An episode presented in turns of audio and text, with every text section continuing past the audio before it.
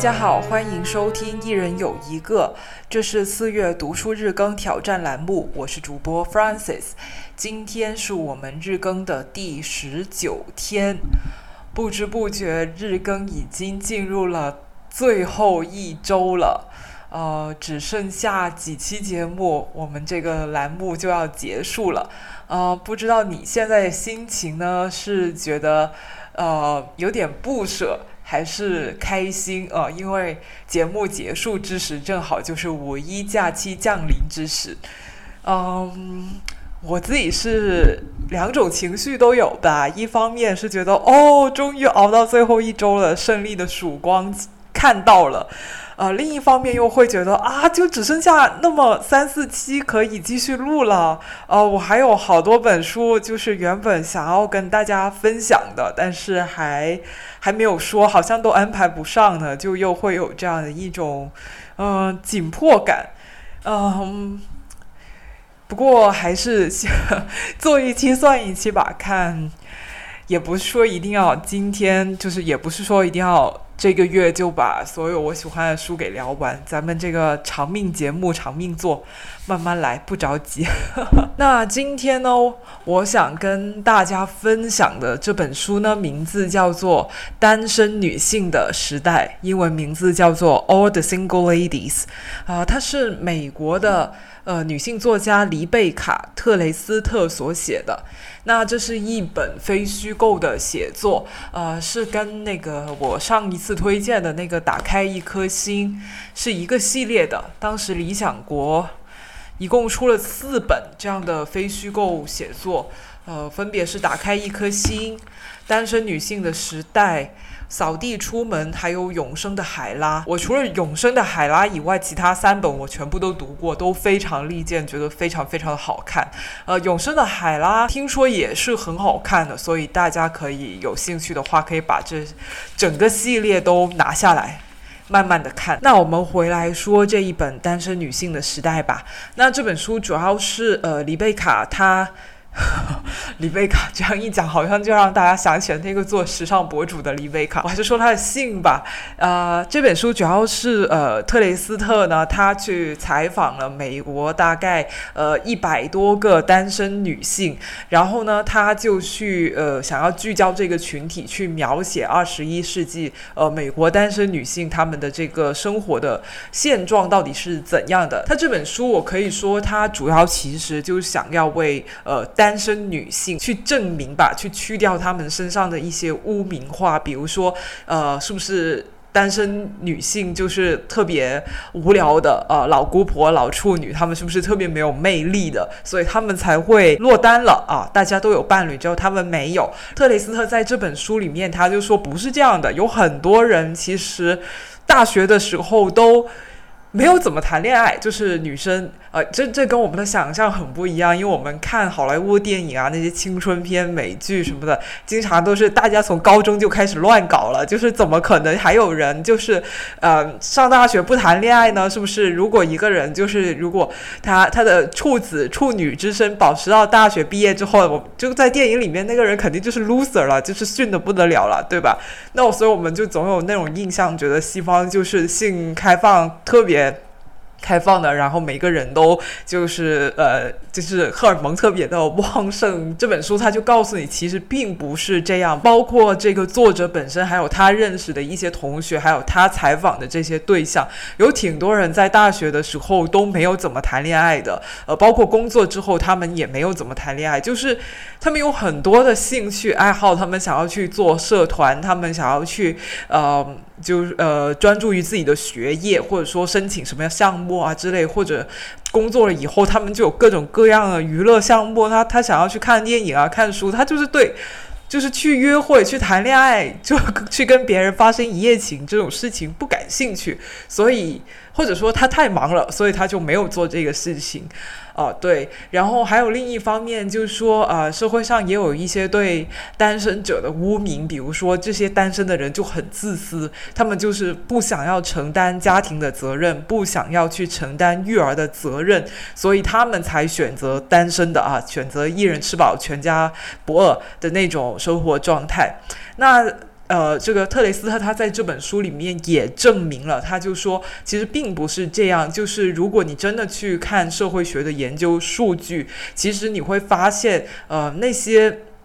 就是主动去参与社会志愿活动的人都是单身的人，因为他们有更多的时间，就是不会被家庭的这些事物所束缚，所以他们更有余力、更有精力的去投入到这些公共慈善事业啊、一些 NGO 组织里面去做义工、做志愿者，去帮助他们的社区。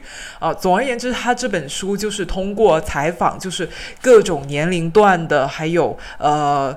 各种社会阶层、各种种族的一些单身女性，然后去刻画她们比较全面的、也相对正面的这样一个群体的面貌，去颠覆大家对于单身女性的一些污名，同时也给大家信心，就是说，如果你是一个女性，你选择独身，你没有进入婚姻，没有小孩，其实不代表你的生活就会很悲惨、很 miserable。呃，她就是单身，他也不是说一个呃。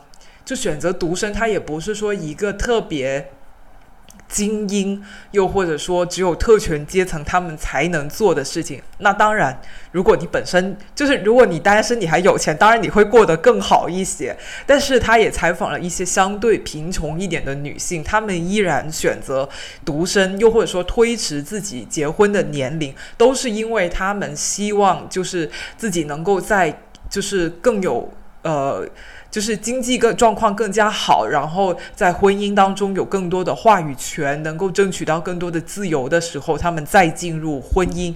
这样的话，他们在婚内的生活可能会过得更加好一些。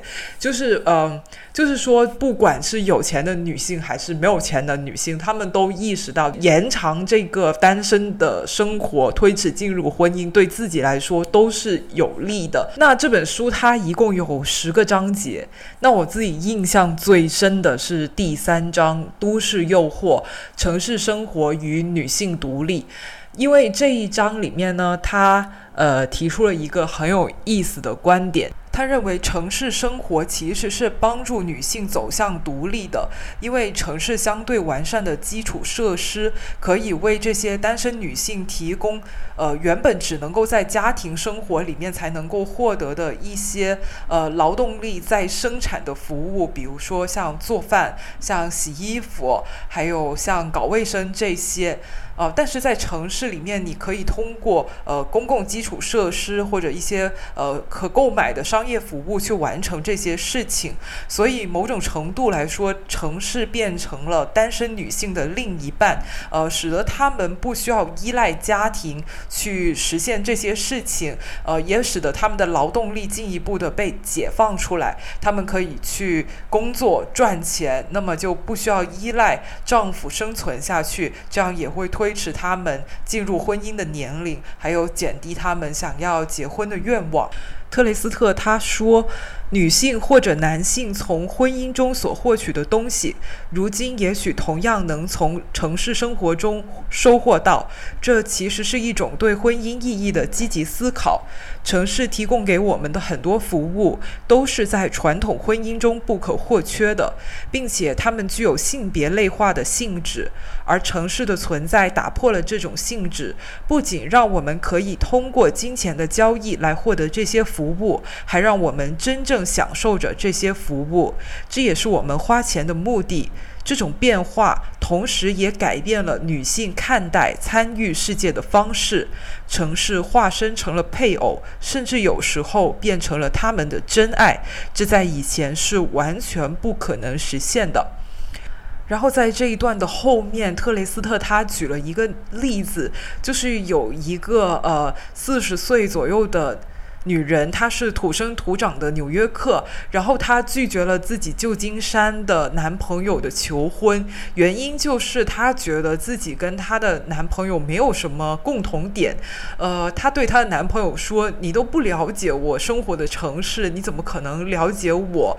呃，或者是她心底里觉得，就是说我跟你生活在一起的这个契合度，还不如我跟纽约生活在一起的这个契合度更大。于是，在在这个例子里面，呃，特里斯特他概括说，他在纽约和男人之间选择了纽约，他强烈的感觉到这个城市才是一个更值得拥有的伴侣。这个城市无时无刻不在和你对话。多代说，他会给你留言。当你走过涂鸦墙的时候，整个世界一瞬间都变了，因为你读到了他的话。纽约在我的生命里扮演了重要的角色。嗯，我觉得我自己虽然是生活在城市，但我很少会用这个伴侣的角度去思考我自己跟城市之间的。关系，而且，呃，一开始我我我所理解的，他其实这个所谓的伴侣，就是强调这个城市功能性的那一面嘛。那这个我还是可以理解的。但是到后面，呃，他讲的这个纽约客女人的故事，他他觉得他行走在纽约的时候，这个城市是在跟他对话的。看到一一草一木、一栋建筑、一条街道，他都会感觉到这个城市是在跟他。沟通，我觉得这个就是他。显然，他跟这个城市有一种很深的连结，呃，然后我觉得这种连结也是得益于他的单身生活，肯定就是他自己一个人行走在这些呃大街马路上的时候，他很注意、很留心去观察他身边的这个街区到底是怎样的，他才会感觉到他跟这个城市有某种的这种呃超时空的交流。呃，如果他是在约会的时候走在路上，我觉得他应该不会有这些。想法吧，他的注意力都在他的情人身上，所以我觉得就是，与其说他选择了纽约，不如说他选择的是独自一人在大城市里生活这种生活方式吧。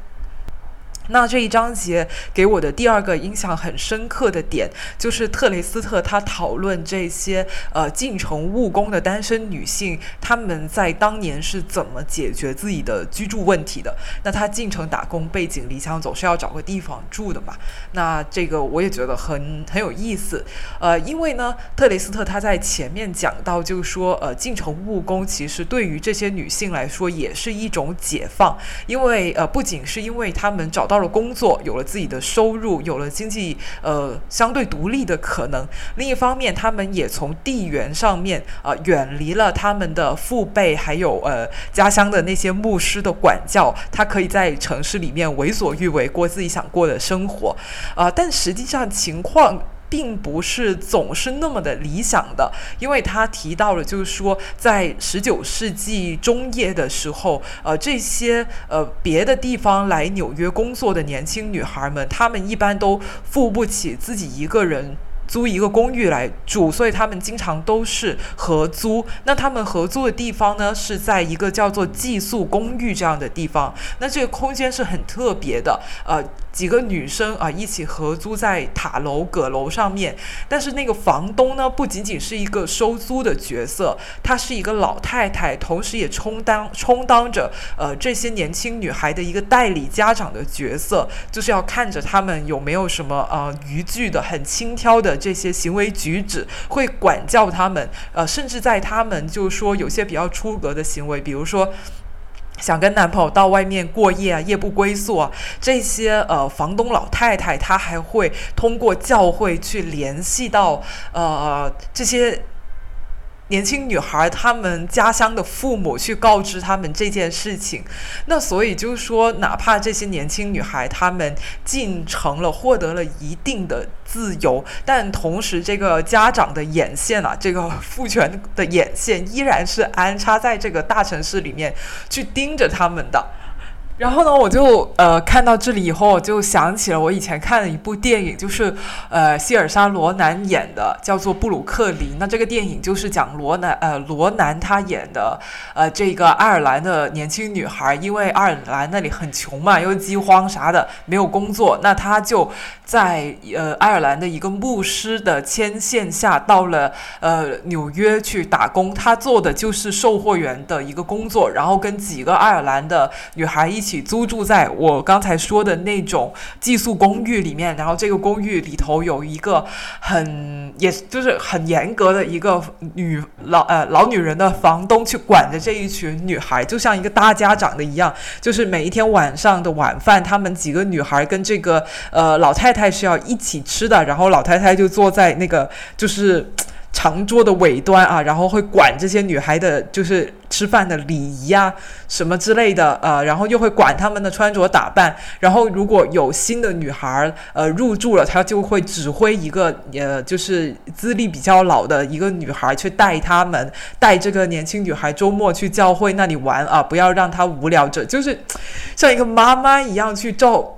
呃，照顾这一些所有的人啊，管着所有的人，服服帖帖的这样。他们除了阁楼以外，他们还有一个地下室，也是租出去给女孩住的。然后这个地下室是带锁的，也就是说，它是相对于阁楼共共用的空间来说，是它是相对有隐私。然后当时的这个老太太，她就把这一个房间给了罗南。他就跟罗兰说呢，啊，这个房间是带锁的啊，就是你你也知道这是怎么回事了。那我之所以把这个房间给你而不给其他人呢，就是我相信你是一个好女孩，你不会做一些什么就是不规矩的事情来。然后罗兰心里心里面听了高兴的不得了，就说好的好的，会的会的。一拿了钥匙，当天晚上就把自己的男朋友给带了回去了。然后我 所以我就。我就读了一读这个书里面这一段，我就想起了电影里面演的这一个，就是怎么说呢？就是单身女性的这个能动性还是很大的，就是上有政策，下有对策，嗯，就是。毕竟那么年轻嘛，就心思很活络的嘛，然后他们肯定会想办法给自己找乐子的。但是另一方面，你也会看得到，就是说，嗯，并不是说你，呃，一个女孩你离开了家乡，到了一个新的城市，你就可以完全跟那种，呃，大家长制啊、父权啊这些东西完全切割开来。就是自由永远都是处于都是一个斗争中的产物，没有一个呃顺手递上来的一一份舒舒服服就可以享受的。自由。好，那第三个，我被这一个诶，这个章节，呃，所吸引的一个点呢，就是。这个作者一直在吐槽这个欲望都市，因为她也是一个大学毕业以后就留在纽约生活的单身年轻女性嘛。那然后那个时候她就是那个年代又正好是欲望都市她在热播的一个年代，那所以有很多人听说她单身年轻啊，一个人在纽约生活，很多人就会说哇，那你就生活的跟欲望都市一样喽，是不是？然后她就很讨厌被这样类比。他自己也不喜欢，不怎么喜欢《欲望都市》的这个这个电视剧，因为他觉得里面的那些人过得太 fancy 了，太光鲜亮丽了，这根本不符合他一个二十出头很贫穷的纽约社畜的一个。一个现状，所以他就在吐槽这一个事情，他就不喜欢，就说欲望都市就是成为了每个在城市居住的单身女性的标尺，就说就觉得说你如果你是一个单身女性生活在纽约，你就应该要活成欲望都市那个样子，否则呢你就是一个 loser，他就不喜欢这种刻板印象。然后，那我今天朗读的部分就读这一部分的内容给大家吧。我在大学毕业后来到纽约，一直提心吊胆、小心翼翼，感觉自己可能会无家可归，害怕一不小心就会被赶出去。即使我早年间把纽约看作是一个伴侣，那他也是个令人胆寒的、还有点嚣张的伴侣。我和我的室友，同时也是我的好友，他违抗了父母的意愿，一个人身无分文地从田纳西州来到纽约这个大城市。我们每天在一起吃两美元的辣汤团，窝在沙发里喝啤酒，看 X 档案的旧剧集，然后互相问彼此是以前是怎么交到朋友的。就这样，我们度过了来纽约后的第一年。除了被迫住在布鲁克林的公寓里，在我刚到纽约的头些年，我的内心里还翻滚着对欲望都市的埋怨。他那时刚刚开始在 HBO 播出，广播公司会定期把他的广告单页，上面是那个穿着芭蕾舞裙的古怪女主角，贴满整个城市。路上的积水经常飞溅在广告页的女主角身上。但我谈不上讨厌这部剧，因为我本来就觉得它不怎么样。所以说实话，我几乎没怎么看过。我并不反对他所传达的观念。很久以后，我才明白，它不完全的象征了一个潜在的女性新时代。我不喜欢欲望都市，是因为它很快成为了一种工具。每个在城市居住的单身女性都会被朋友和家人用这部剧来衡量，并且带有一些贬低的意味。我已经数不清有多少人跟我说过，我的生活就像欲望都市一样。相比电视剧，我在二十多岁的大部分时间里基本没有性生活。更别说那些巨大衣橱和恨天高。电视剧《欲望都市》还耐人寻味地将衣橱和高跟鞋视作空间和高度的隐喻。当然，当代女性们已经拥有了上述的空间与高度，而我有好几年都几乎要破产。注意，不是穷，是破产。事实上，我几乎不看《欲望都市》的原因是我根本付不起有线电视。即使我的收入稍微多了一些，有了几双漂亮鞋子，性经验也多了些的时候，我还是十分讨厌这种现实与电视剧之间的比较。一部分原因是我知道这部剧关于现代女性特质的看法是极为有限的，里面有那么多那么富裕的白人女性。但更多的是因为我怀疑，人们说我的生活就像电视剧一样时，他们的本意可能并不是夸赞。《欲望都市》播出时，电视评论家艾美丽·卢斯鲍姆同样也是个纽约单身女性。她告诉我说，她听到人们对她说“你的生活就像《欲望都市》一样”时，会感到十分兴奋。因为在这之前，他回忆到，人们对他说的是：“你生活的像凯西漫画一样。”凯西是凯西·吉尔怀特创作的，在报纸上连载的漫画，从1976年一直连载到2010年，其中记录了主人公的日常饮食、无聊的男朋友以及没价值的工作。凯西向人们展示了女性的单身生活可能会包含的内容。很长一段时间里，凯西都是这个国家有关单身女性主题的仅有的流行模本。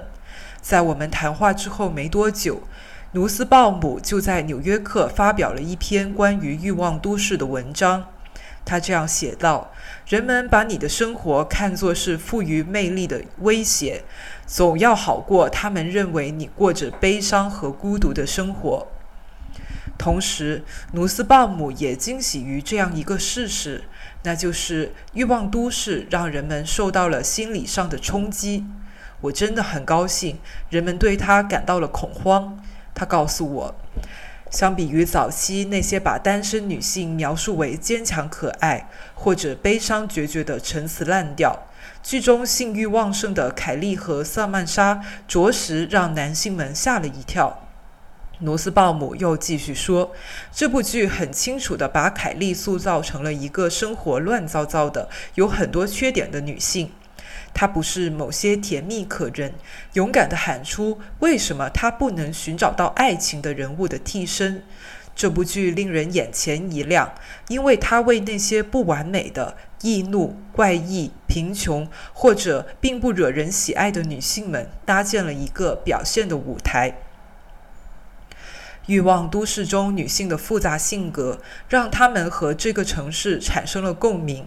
这是我渐渐开始欣赏它的原因之一。因为我知道纽约也是一座不完美的、易怒、怪异或者并不惹人喜爱的城市。在展示完魅力之后，纽约的缺点和不足就开始接踵而至。在我搬来纽约的五年后，我有能力离开室友。独自承担一个完全属于自己的必安式的小公寓，我和纽约的感情继而发生了急转弯式的变化。在自己的公寓里，我感到了前所未有的快乐。房子虽然很小，也不算精美，但我爱它的每一寸每一角。我还做过突然失去这间公寓的噩梦，在梦里，我正透过它的大窗户，眼巴巴地向里面望去，嗯，渴望能重新回到他的怀抱。在我拥有自己的公寓的同时，我的交际圈也扩大了，工作方面也更加得心应手。当我清晨第一次在这间公寓中醒来的时候，我感到自己前所未有的成熟、独立和舒服。如果欲望都市用鞋子、衣橱和鸡尾酒来象征自由，那么这个四十二平方米的简陋出租公寓也可以是我所拥有的奢华世界的一个隐喻。然而，当我为这本书进行采访的时候，记者杰西卡·贝内特跟我说起一段形象的城市单身生活，这份记忆在他脑海中挥之不去。那是在她和交往了很久的男朋友分手之后，当她使劲拖着一台空调上四段台阶，回到她的公寓时，涌上来的精疲力尽、挫败感和孤独感。她生动形象地向我描述了这段回忆。我那时正站在，我那时正站在劳氏五金商店的外面，这里和我最近才搬进去的新公寓。完全属于我自己的公寓，我特别爱它。隔了四个街区，那是个初夏。彼时我来纽约已经五年半了，我第一次觉得自己如此开心和能干。这是天气非常非常炎热，超过了三十七度，空调特别重，我没办法把它抬起来，更别说运回家了。我鼓励自己说，我很开心，我很棒。但是我实在太累了，而且感到特别无助和孤独。谁会帮我？起码这座城市不会。这座繁华的城市，这座独立友好的大都市，让我陷入了现在的困境。它不会给我汽车，只留下酷热难耐的街道、又陡又高的门阶，以及一大批和我一样单身朋友。那些朋友人都很好，但是他们也一样买不起车，同时也都在这突然来袭的热浪里，一边挣扎着把自己的空调搬进屋子里面去，一边和他们那混杂着热气、汗味和孤独感一起轻轻啜泣。在那一刻，我唯一想要的就是一个伴侣。我不是让他来为我做这些事，而是陪我一起做这些事。我二十七岁了，我真的需要一个丈夫。在我这么想时，也许我还可能小声嘟囔了出来。一辆出租车，司机是个女性，这在现在的纽约也还是很少见。停了下来，一个来劳氏商店购物的乘客下了车。我迫不及待地向车里看去。司机摇下了车窗，问我是不是想坐车。我身上没带着现金。你家里有现金吗？他问道。有。这个女司机从出租车里下来，帮我把空调抬进了后备箱。当他把我载到我的公寓门口时，我看到我的新房东正坐在门廊上抽烟。他帮我把空调搬上了公寓。接着，我跑回来把钱付给出租车司机，然后向他道谢。你看起来像是遇到生活的瓶颈了，他操着东澳口音说道。有时候你只是需要别人帮你一下。在 HBO 的独播结束之后，《欲望都市》便开始在新迪加电视台播出。也就是那个时候，我搬进了自己的公寓。我从未完整的看过这部剧，只是在随便换台的时候换到这个剧就看几集。有一段时间，我好是，我好像总是看到同一集，就是关于就是关于舰队周的那一集。在三十分钟的结尾处，凯莉回应了琼迪迪翁说：“如果一个人只有一个挚爱，那纽约大概就是我的那一个。”我喜欢这句台词。等到我在这座大都市里开辟出自己的一方天地时，它已经是我的真实写照了。那今天的朗读到这里就结束了，我们的节目也快要到尾声了。嗯，不知道大家会不会觉得今天选的这个章节有点过分讽刺？呃，我也担心，就是说大家会不会无法产生共鸣？毕竟上海，我们呃东方的纽约，现在看起来就是一锅粥。嗯，不仅不是一个好的伴侣，更像是一个恐怖情人。哎，怎么说呢？就是。呃，希望上海挺住吧，然后北京也不要步上海的后尘，就是咱们大城市都拿出点大城市的样子来好吗？不要让我们失望，搞什么？哎，还有就是呃，风控中的朋友们也要注意照顾好自己。嗯，希望一切尽快好起来吧。好，那我们明天见，拜拜。